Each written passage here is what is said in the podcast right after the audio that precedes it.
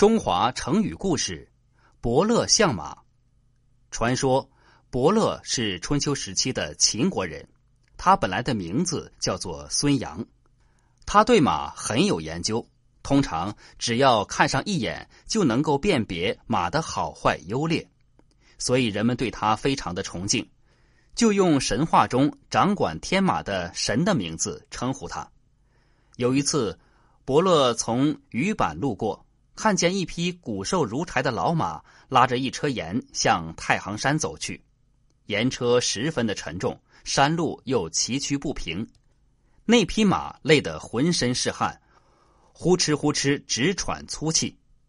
伯乐走进盐车，看了老马一眼，发现这是一匹世上少有的千里马，不由得扑在马背上，伤心的痛哭起来。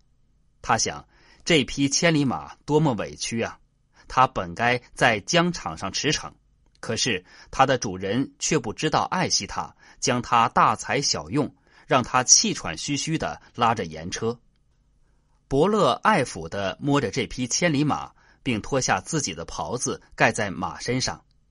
这匹马知道遇到了知音，昂起头来放声嘶鸣，那声音直冲云霄，如同是金石般铿锵。后来，唐朝的文学家韩愈写了一篇马说，赞扬伯乐慧眼识马。他说：“世有伯乐，然后有千里马。千里马常有，而伯乐不常有。”意思是说，世上有了伯乐这样的人，才能够发现千里马。世上的千里马不少，而能够识别出千里马的伯乐却太少了。伯乐相马，比喻善于发现人才。伯乐相马出自《韩诗外传》。